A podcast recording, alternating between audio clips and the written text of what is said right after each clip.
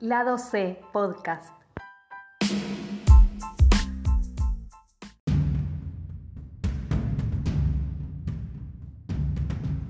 Bueno, estamos de vuelta en lado C, tardamos en, hacer el programa como siempre.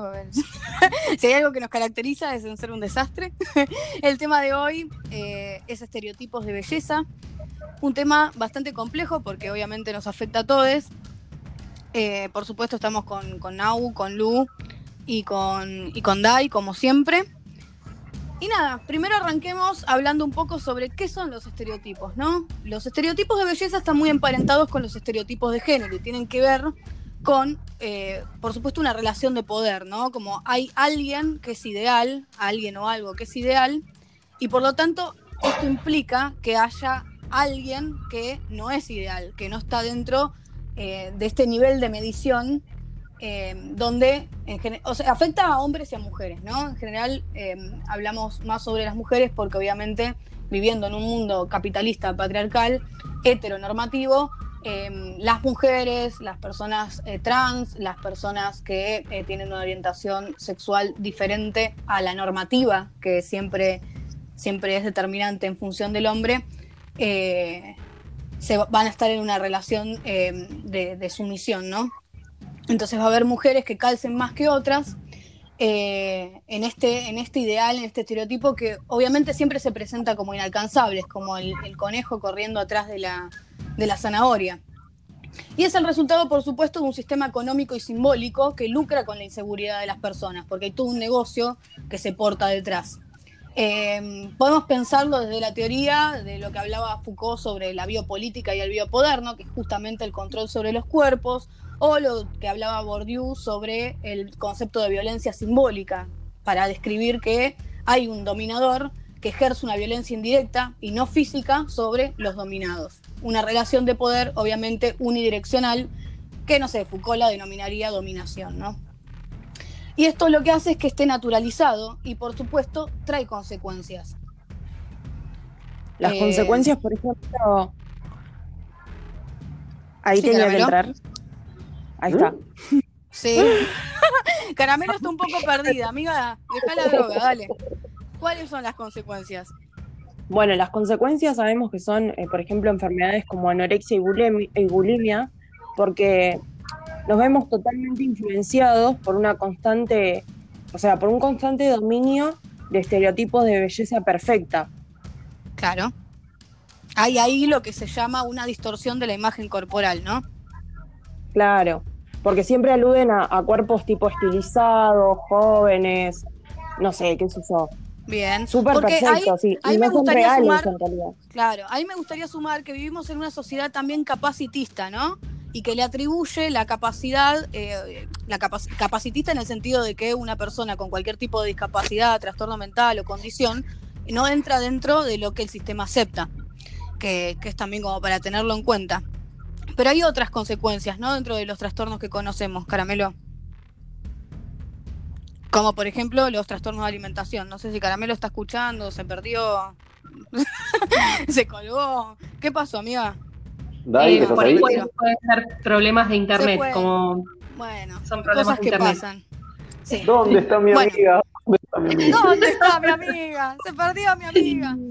Bueno, mientras Caramelo vuelve, vamos a ir resumiendo. Dentro está la anorexia, la bulimia, que es esto que contaba Caramelo, eh, también lo que se conoce como vigorexia, que es la adicción a los anabólicos y al, cuerpo estereotípico de hombre musculoso, ¿no? Que también igual estos, eh, estos tipos de trastornos mentales se pueden dar eh, en, tanto en varones como en mujeres, y los trastornos de alimentación, que bueno, es un tema que está en auge con lo que pasó con Oriana Sabatini. Mm. Pero bueno, dentro de esto también encontramos lo que es el activismo borde. Eh, nosotros, desde nuestro lugar, desde eh, esta posición, si se quiere, hegemónica o cercana a la hegemonía, porque no tenemos cuerpos gordes, no, no, no nos vamos a abanderar y hablar por ellos cuando, cuando existen un montón de voces disidentes que están dentro de esta lucha y eh, lo correcto sería que vayamos a escuchar lo que ellas y tienen que decir sobre su padecimiento, sobre su, sufrimiento. Eh, por ejemplo, tienen para seguir en Insta a Samantha Alonso, que es modelo, es comunicadora social. Ella creó con, otro grupo de, modelos plus size eh, la agencia Plus Doll Agency. que también la pueden seguir. Hay otras activistas como Lara del Mar, Lara del Mal, perdón, eh, que hablan sobre la hegemonía corporal. Así que nosotros en Insta les vamos a dejar en las historias los videos de ella para que puedan ir y seguirlas.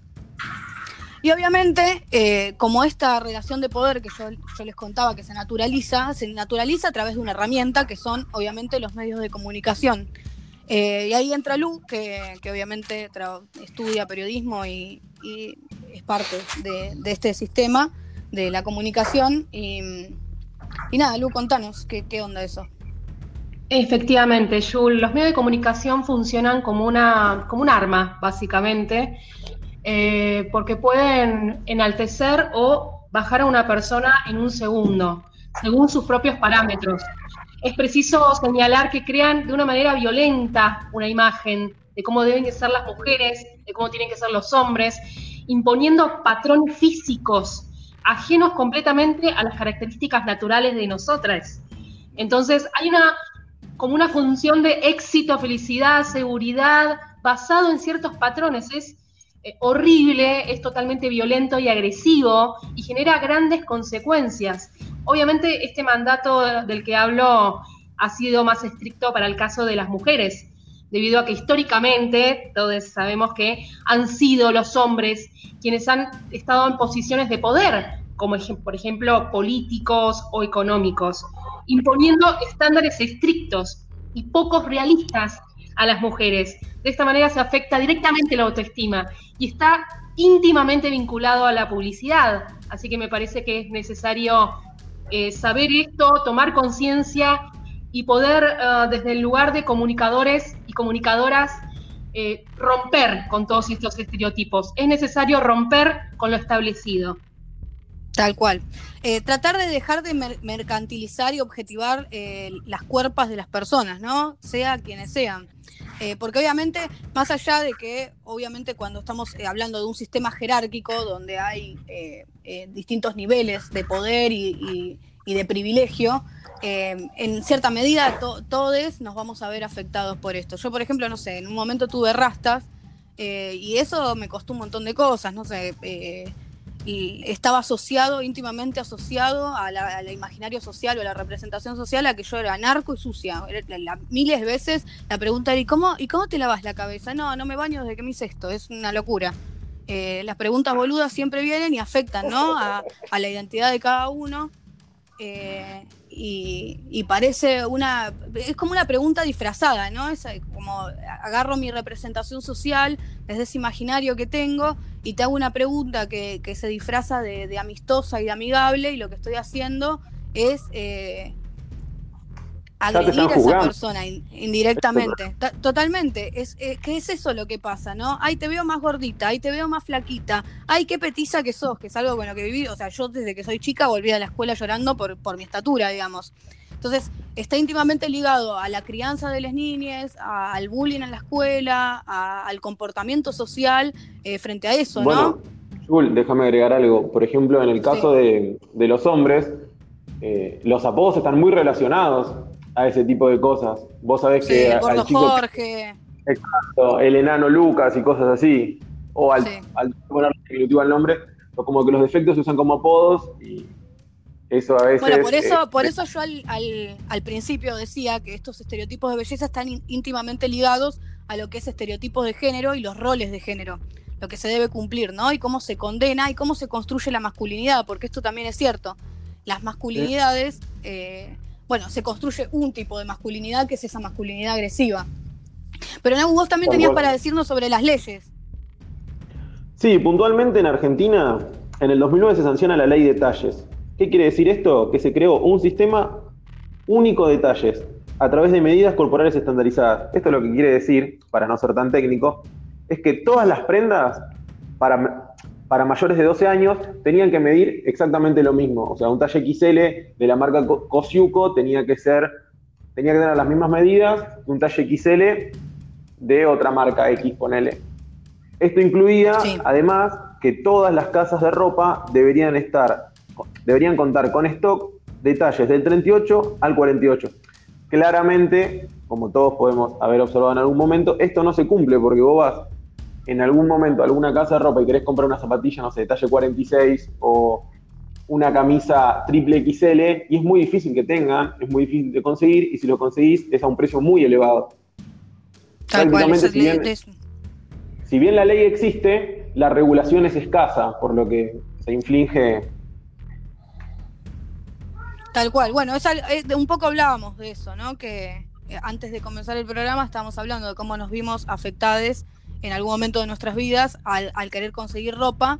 eh, y bueno, obviamente eso se triplica con eh, ciertos tipos de cuerpo que no pueden acceder a, a un derecho básico, que, que es poder vestirte, ¿no? La gente, por ejemplo, esto es muy puntual, ¿no? Pero la gente que no, no entra dentro de los parámetros, eh, muchas veces no, no puede elegir la ropa, es lo que hay, lamentablemente. Y nada, eso es- Bueno, ¿sabes qué? Grupo. Eh, esto, esto lo anuncio co- como próximo programa, en algún momento lo vamos a charlar, pero también es salir del mundo de la sexualidad, ¿no? Es eh, lo que es sexy, lo que, lo, que puede, lo que puede tener, mantener relaciones sexuales, explorar y vivir su sexualidad con libertad, siempre es un tipo de cuerpo hegemónico que tiene que ver con este tipo de belleza.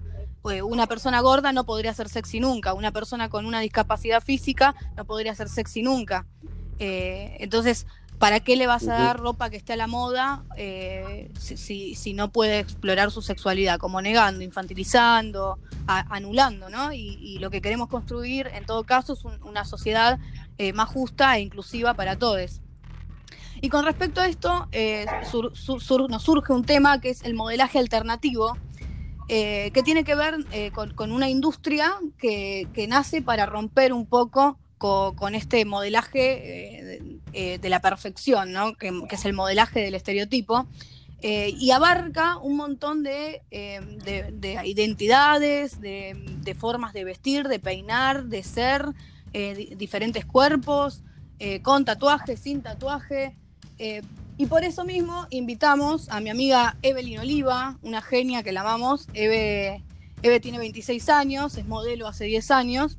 Eh, se recibió en el Instituto Roberto Piazza y está matriculada en la Asociación de Modelos Argentinos. Así que eh, vamos a ir con Eve a, hacerle unas preguntas para que nos cuente un poco cómo, cómo es vivir y habitar eh, este, esta- este modelaje.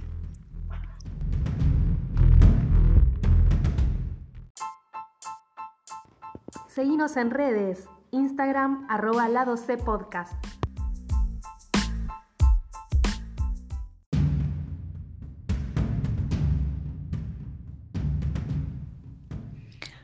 Bueno, y acá estamos con mi amiga Eve. Hola, Eve. Amiga. Hola, hola chicos, qué emoción estar acá.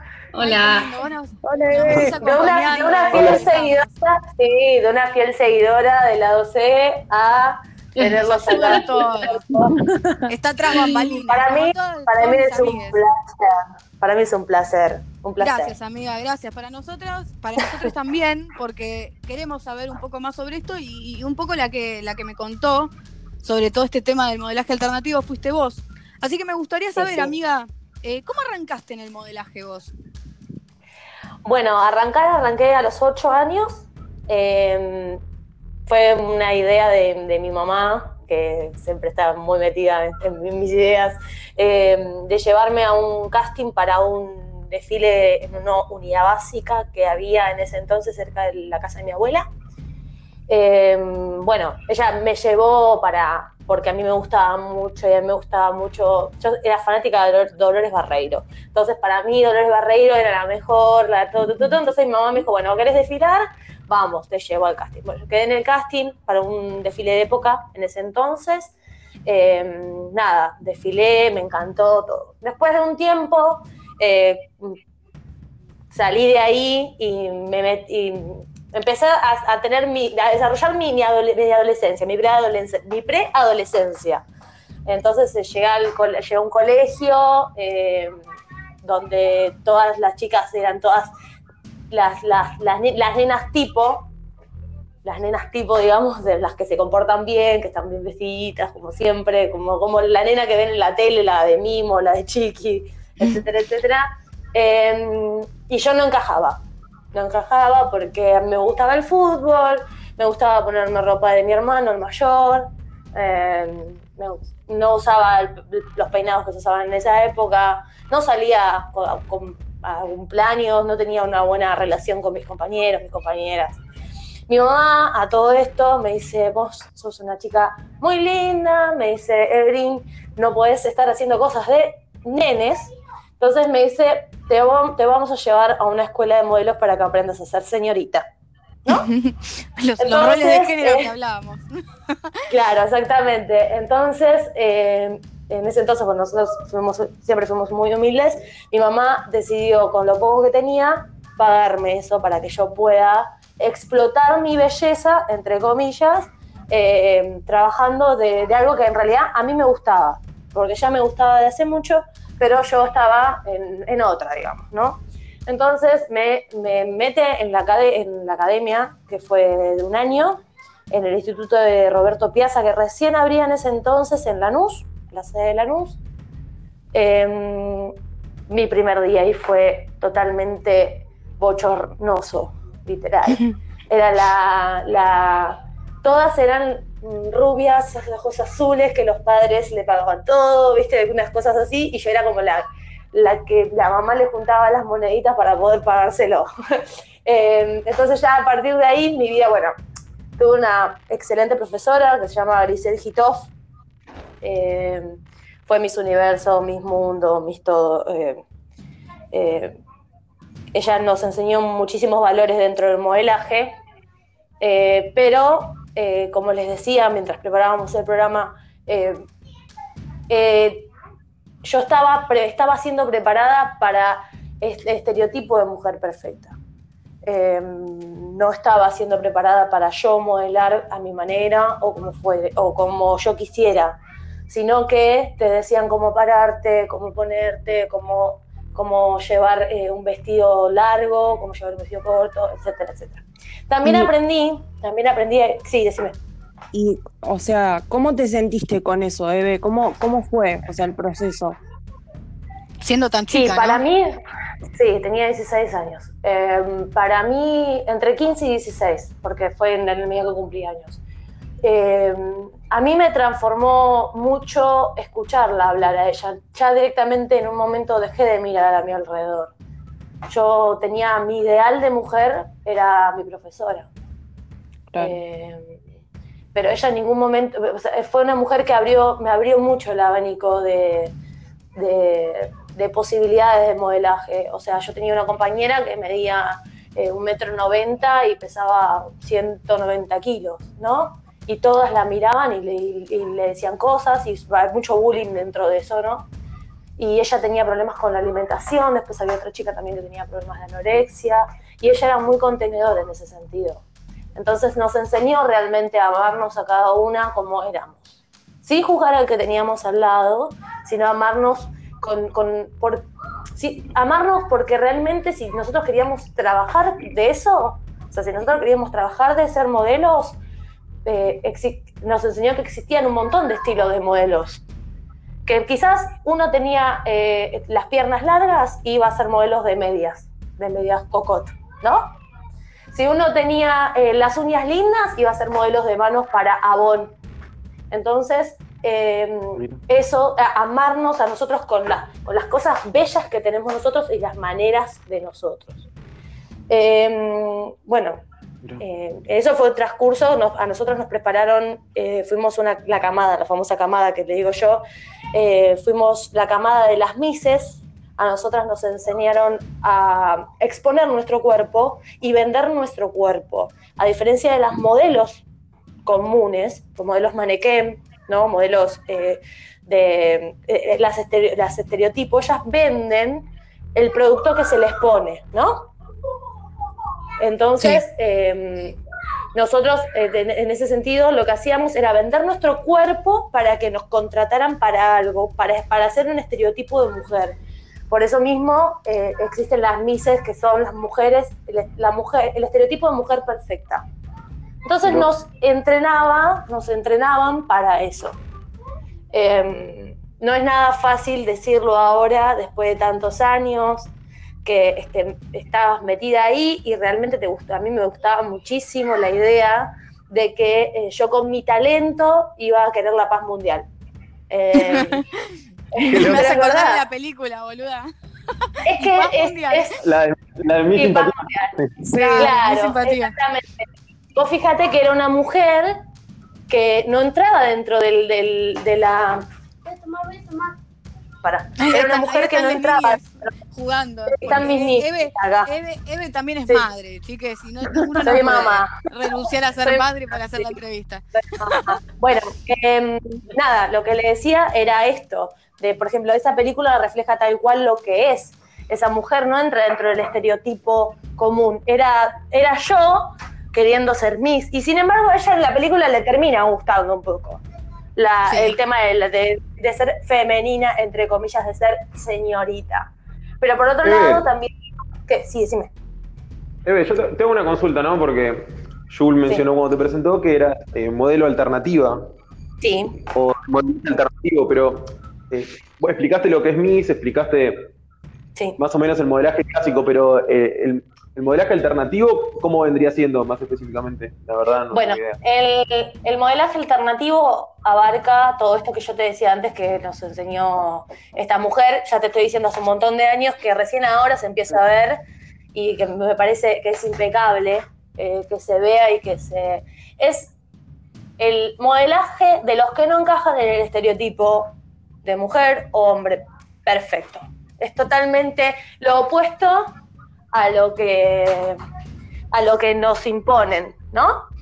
Es Mm. algo más exclusivo. Entonces tenés distintos tipos de modelos. Tenés el modelo con tatuajes, tenés el modelo con pocos tatuajes, tenés el modelo con pelos de colores, sin pelo, tenés el modelo eh, de rastas, tenés el modelo con muchos piercings, sin piercings, con, ma- con manchas, con manchas de nacimiento, muy, eh, no sé, tenés eh, chicos, eh, no, ya, ya le digo, es muy, es muy intenso todo lo que entra dentro del modelaje alternativo, pero es salir del estereotipo que nos marcan, eh, de que nos, que nos marcan los medios y todo.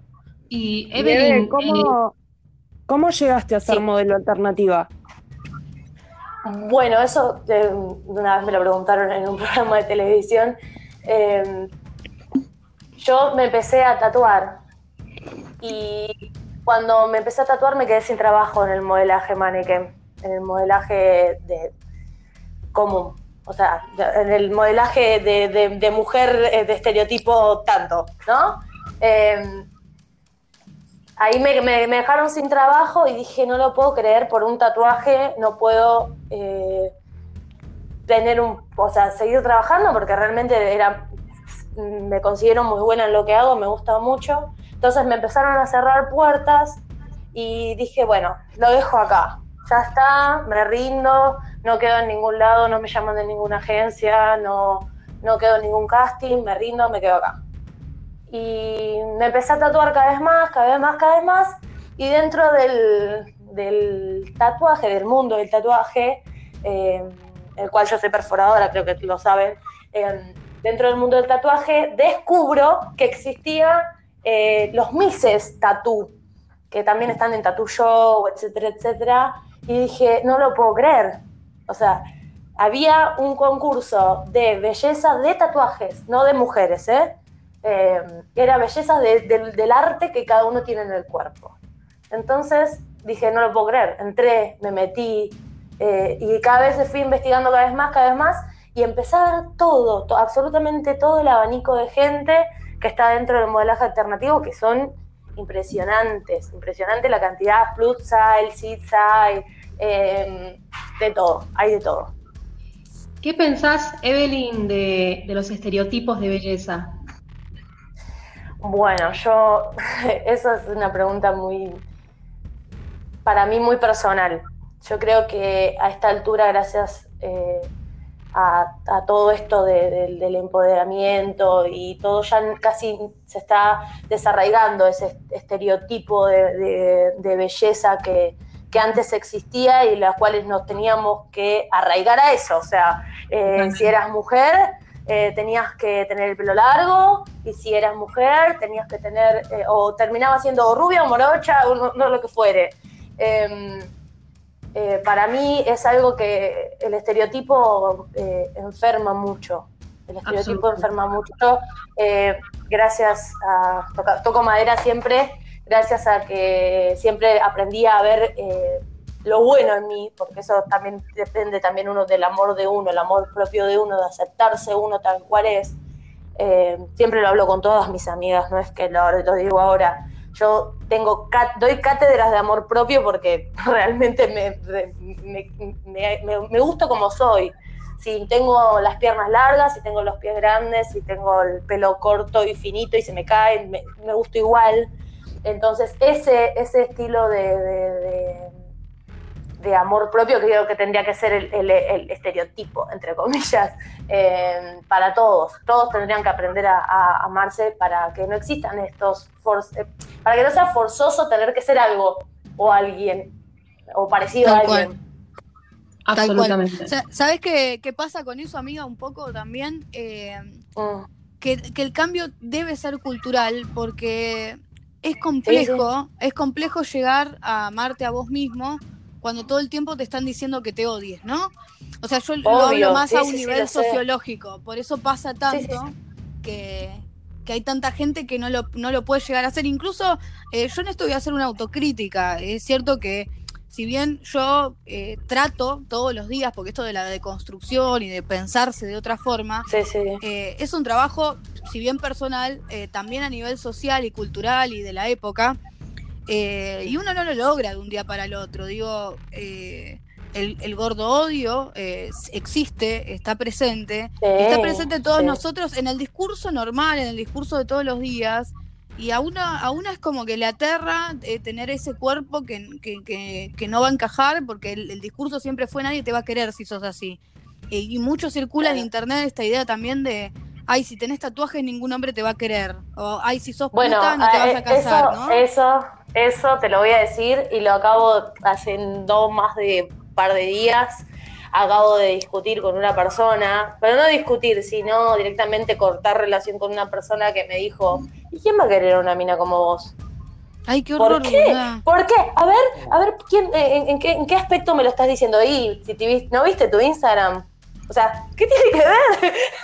o sea, ves, a ver, yo eh, en ese sentido, en ese sentido también eh, lo, lo, me tengo, yo realmente tengo que, que, vivir con cosas porque no voy a terminar de encajar nunca, eso, eso seguro.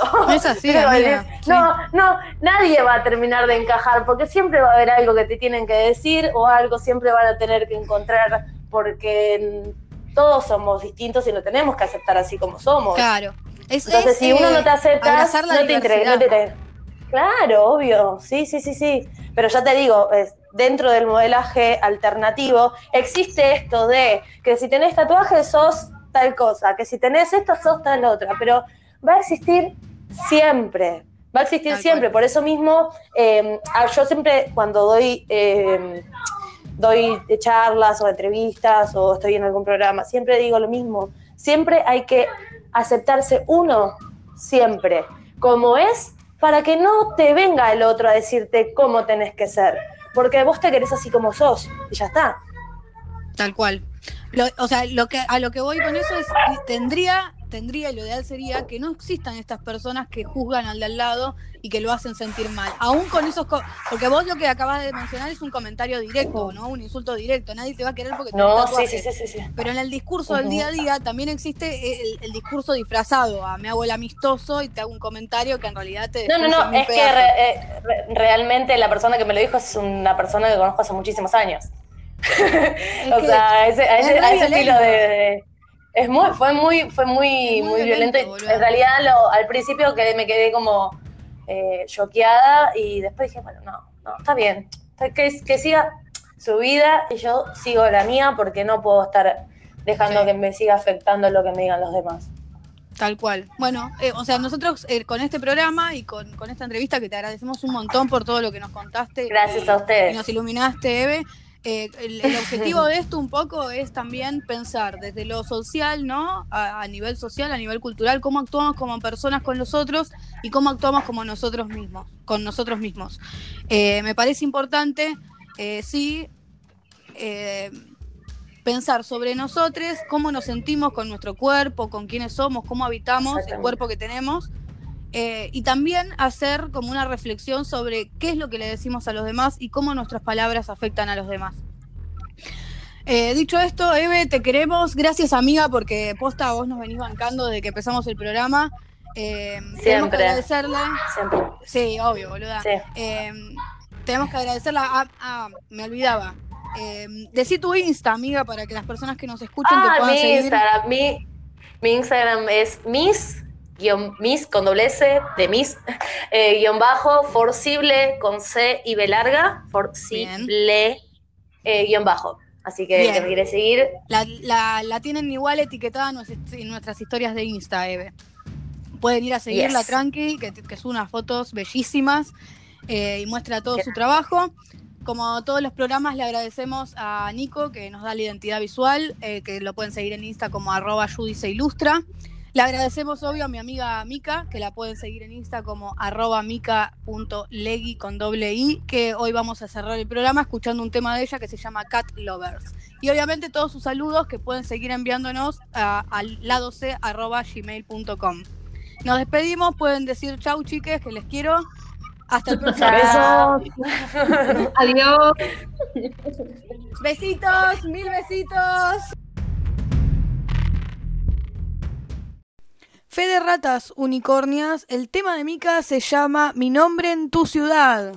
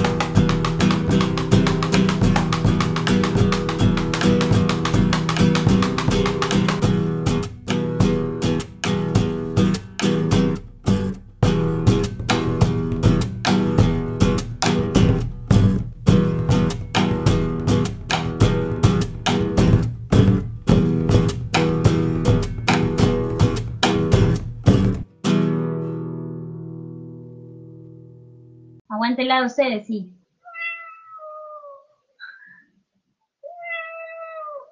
Hola a todos, si todavía no escucharon lado C, corran ya a escucharlos. Soy Lua y el programa está buenísimo. Hola, mi nombre es Belu. Si todavía no escucharon Lado C, les recomiendo que vayan a hacerlo porque es alta compañía en esta cuarentena y no van a parar de reírse. Un beso. Hola a todos, si todavía no escucharon Lado C, corran ya a escucharlos. Hola, mi nombre es Sofía, soy de Balvanera. Solo quería decir que aguante Lado C, loco. Esto fue Lado C Podcast. El tercer, lado, de la, cuestión. Soy Juliana. Seguinos en redes sociales Seguinos en para redes. escuchar más. Instagram, Instagram arroba, arroba lado C podcast.